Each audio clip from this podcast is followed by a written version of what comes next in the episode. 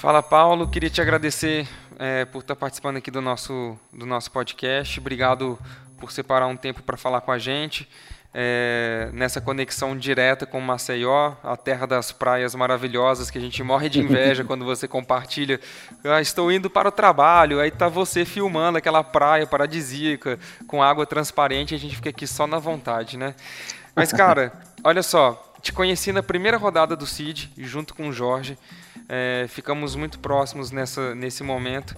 Mas para quem não conhece ainda vocês, conta um pouco da, da, da, sua história, claro, e também um pouco de como que começou o Tracto e onde que vocês estão hoje. Ah, Matt, valeu, obrigado pelo convite, cara. É um prazer estar conversando, batendo esse papo com você. Uh, parceiraço já do Tracto há muito tempo. Sou cliente, sou cliente, é fato. e cliente, cliente defensor também, viu, bicho? Eu agradeço demais.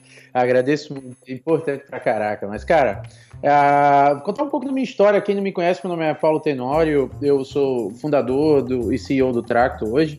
Uh, o Tracto foi fundado em 2013 como uma plataforma para ajudar profissionais a negociar melhor. A ideia começou com criação de propostas comerciais no smartphone. E uh, em 2015 a gente pivotou e lançou a versão nova do Track, que é essa versão atual, que ajuda na criação de todos os materiais desenvolvidos na negociação. Isso quer dizer, os materiais de marketing que um profissional precisa, precisa criar. Então, com o Tract hoje nós saímos do, do, do, do mobile, né? Saímos. É, é engraçado que a gente fez o caminho inverso. A gente iniciou o mobile first, como todo mundo falou, ah, e depois a gente viu que, ah, principalmente para o modelo de negócio que eu gostaria de ter, o móvel não era o ideal, por não existir ah, uma, um, um, paralelo de um software de produtividade com o modelo de assinatura recorrente.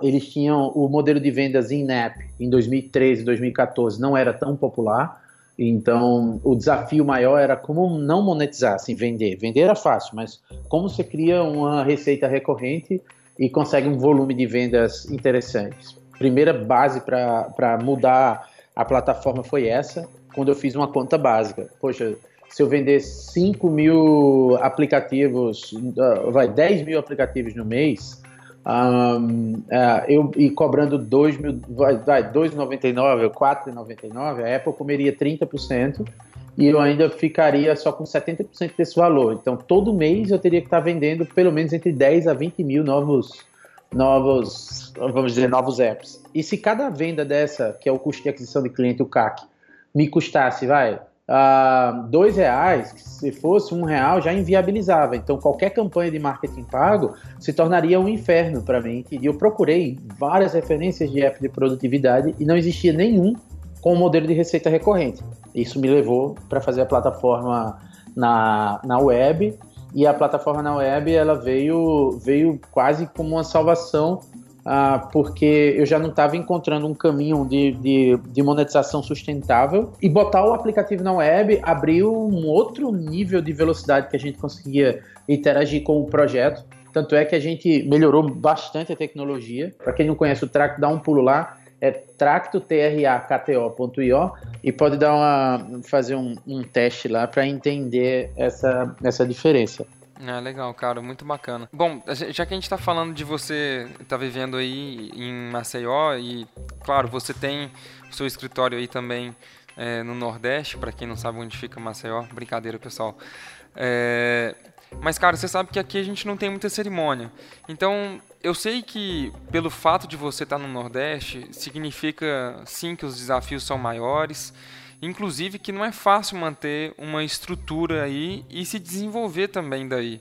Você pode contar para a gente um pouco dos seus desafios e não ficar aqui para a gente ficar aqui chorando, né? Ah, o país é isso, aquilo, mas na verdade para contar um pouco como que você tem, com a sua perseverança, superado essas barreiras tanto culturais é, quanto também de distância de polos tecnológicos mais consagrados, como São Paulo ou o eixo Rio-São Paulo, como a gente tanto fala.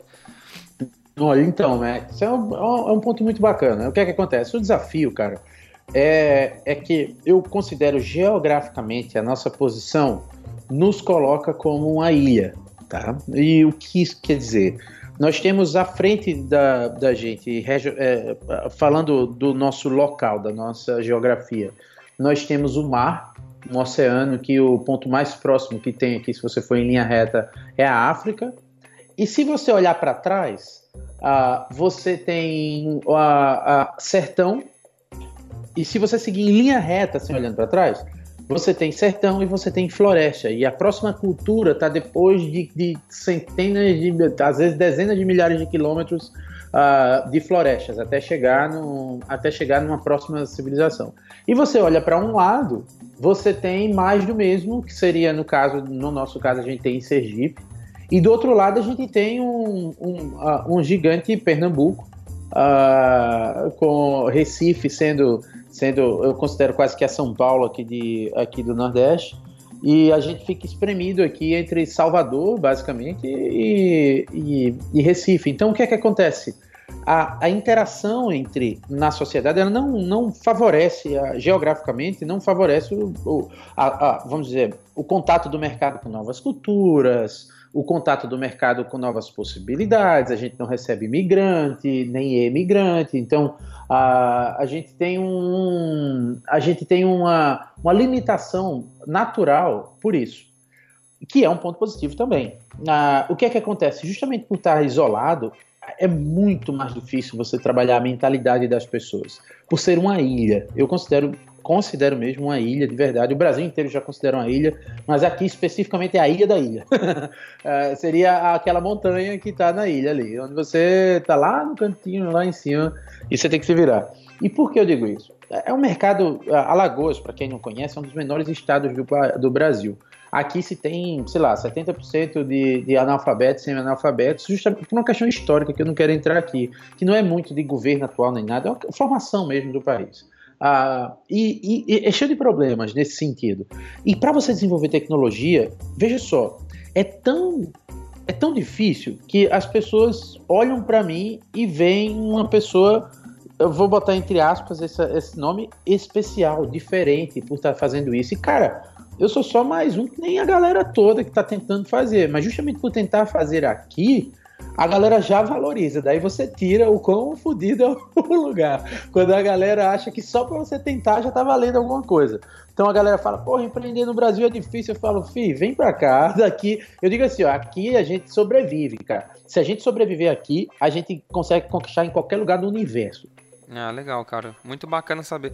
E aí, de fato, cara, não tem jeito, né? Uh, é, são as regras do jogo. Se a gente quer empreender no Brasil e ficar aqui, é, significa, querendo ou não, né, sendo chato, significa que a gente também está concordando em jogar o jogo com as regras que tem aqui. Cara, me, me conta uma coisa. É, você, você falou aí que você viveu fora do país, é, que você também viveu em vários lugares diferentes uh, do Brasil. É, como que essas experiências elas impactam hoje na cultura e nos valores que é, você leva para o dia a dia da Tracto? Nessa ilha Lagoas, a, a, o pensamento muito é que, tipo, gente boa é gente de outro lugar. Então a gente já cresce com. Isso faz parte da cultura e da experiência que o pensamento da turma é que, assim, se eu tô. É, é, se, por exemplo, se eu não vejo em livros, em vídeos, em em tudo que eu estou fazendo, o meu sotaque é representado, a minha história é representada, alguém daqui, alguém que se parece comigo, alguém que está comigo, eu sempre acredito que tudo que é produzido pelos outros é melhor. Então eu olho para o lado e eu não, ve, não reconheço aquela pessoa, o talento dela, ou o que aquela pessoa está fazendo, eu vou achar que é mais um cara que está aqui, entendeu? E, ou mais uma menina que está aqui. E aí, cara, você começa a ir para o continente que é chamado Estados Unidos não qualquer lugar, mas, por exemplo, cidades grandes como Los Angeles e Nova York, elas são transformadoras na, na percepção de vida que você tem nesses locais. Por exemplo, um brasileiro que chega lá, ele pode ser do, do, de Maceió, Arapiraca, é, Belém do Pará, São Paulo, Rio, Porto Alegre, qualquer lugar. Ele lá é um brasileiro. E se ele não tiver a mãe de falar inglês bem, ele vai ser um latino, mais um latino, ainda tem mais essa. E a percepção disso, cara, as pessoas elas não têm noção de quando elas são despidas do, da roupa que criaram uh, lá. Então o cara se olha no espelho, o cara se vê um foda. Quando chega fora, ele, ele vai para um local onde ele é um mais um. ele não, e se ele não for bom mesmo, como ele tá imaginando, ou, ou metade do que ele é, ele vai ver que ele é um merda. E essa percepção, cara, é o que eu trago com a turma aqui. Quando eu tava. Eu explico isso antes mesmo do, do que não teve nada a ver com o trato isso. Quando eu estava aqui, trabalhando em computação gráfica, eu me lembro que meu pai disse: Ó, oh, meu filho, não adianta você ser o melhor daqui. Aqui não é nada. Você tem que ser melhor e melhor do, do, do Brasil, melhor do mundo. Ah, beleza. Cheguei em São Paulo, quando eu estava trabalhando já com essa parte de design e animação, e cheguei a ficar realmente dos melhores do Brasil e a turma reconhecia já, pô, as produtoras, as maiores produtoras de São Paulo já estavam me chamando para fazer trabalhos, o meu trabalho estava melhorando, ainda não era, porra, esse negócio, mas já estava bem melhor. E aí uma empresa dos Estados Unidos me chamou. E quando eu cheguei aqui, eu era diretor de arte. Quando cheguei em Salt Lake City, eu virei mais um designer. Porra, vou galgar meu espaço lá comecei a trabalhar de uma forma diferente, aprendendo outras coisas. Cara, de repente recebi o convite para trabalhar, fazer uns trabalhos para Nova York, entrava como designer júnior nos trabalhos. Quer dizer, descendo de novo, saí dessa praça maior, vou para vou para uma praça maior ainda no meu mercado, que era Los Angeles. Cheguei lá em Los Angeles, eu entrei literalmente como designer júnior, depois de já ter quase oito anos de experiência no mercado. Isso quer dizer o seguinte: a arrogância e essa soberba e prepotência que eu acho que é natural do brasileiro, ela vai se acabando aos poucos quando você vai sendo colocado em mercados muito competitivos. Porque lá, Phil, só tinha eu de brasileiro no meu estúdio. Não tinha nenhum outro brasileiro. Cara, muito legal. É, e, e, eu concordo muito com o que você está falando. É, assim, tem muita coisa positiva. É porque, assim, às vezes a gente olha para os Estados Unidos é, e, e, tem um pouco também uh, do, do negativo, né? Que o pessoal fala assim, ah, você está comparando a gente com aqueles aqueles capitalistas, lá é tudo diferente e tal. Mas a parte disso, tem muita coisa em toda e qualquer cultura que nós, po nós podemos aprender e trazer para cá. É, e, e absorver como positivo, né, como construtivo para as nossas vidas. Esse exemplo que você deu, por exemplo, é, é, um deles e que não tem nada a ver com isso, né? Não tem nada a ver com, ah, lá é mais liberal, ah, não, o Obama é de esquerda, não interessa. O que interessa é que a mentalidade dos caras é, nesse sentido é muito interessante e sim, isso pode ser replicado aqui, pode ser transformado numa cultura que vai trazer um impacto positivo, propositivo, não só para a empresa, para a vida das pessoas que estão ali dentro e também para o mercado, né? Então, é muito interessante. Cara, é, para a gente fechar, é, que dica que você é, pode deixar aí, o que você daria para aquele empreendedor que está nos ouvindo agora e está meio murcho na cadeira, pensando em desistir, querendo largar, largar tudo, né? nesse momento aí mais sensível que a gente tem vivido no país, tem muita gente também é, passando aperto e com vontade de desistir, né? Com, com, enfim, com essas situações todas adversas. Esse cara tem esperança. Que que você, você que é um dos caras mais resilientes e um dos caras com maior é, percentual de, de perseverança por massa, massa corporal que eu conheço. Conta pra gente aí, tipo, o que, que esse cara faz da vida? Bicho, tem que tá todo mundo no mesmo jeito. Se você pensar que tá exclusivo desse clube de querer desistir, tá errado, filho. É, é mais normal do que, do que parece. Eu passo por isso todos os dias. Eu vou falar agora uma coisa bem pessoal mas que eu acho importante. Minha esposa está grávida. Então o que é que acontece? Minha esposa é grávida, eu preocupado com a, com a, com a saúde não só do bebê, mas a saúde financeira da gente também. Como tocar uma criança, um casamento e um startup ao mesmo tempo, com todas as demandas que o startup tem, não só financeira, mas, por exemplo, a demanda do dia a dia, a demanda de viagens, a demanda de estar afastado, e, e, e, como eu vou poder tocar isso, porque vão ser praticamente dois meses fora do escritório, pelo menos uma parte, um mês de certeza fora, outro mês é, envolvido aos poucos e tal, e como é que você consegue preparar um caminho para a empresa rodar sem você. Então, cara, é difícil, é difícil pra caralho. É só falar pra turma que, ah, assim, todo mundo tem bronca, todo mundo tem problema, e que é, é, é, normal pra caralho ficar pensar em desistir todos os dias, todos os dias. Não é, não é exceção. Há dias que você diz, poxa, vai e tal. Cara, ir pra academia é uma merda. Você fica todo doído, todo lascado, todo suado, todo, porra, quer pra caralho, não pode comer, não pode comer nada. Mas qual é o negócio, cara? você vai reclamando todo dia e tal, daqui a pouco você começa a gostar mais um pouco, daqui a pouco você está animado, você quer ir lá, ah, e você vai estar tá fazendo isso e você vê que isso te faz bem. A mesma coisa com o empreendedorismo é, é para essa parte, cara, aquele exercício que você não quer fazer, ah, mas se você sabe, se você fizer, aquilo vai te fazer muito bem.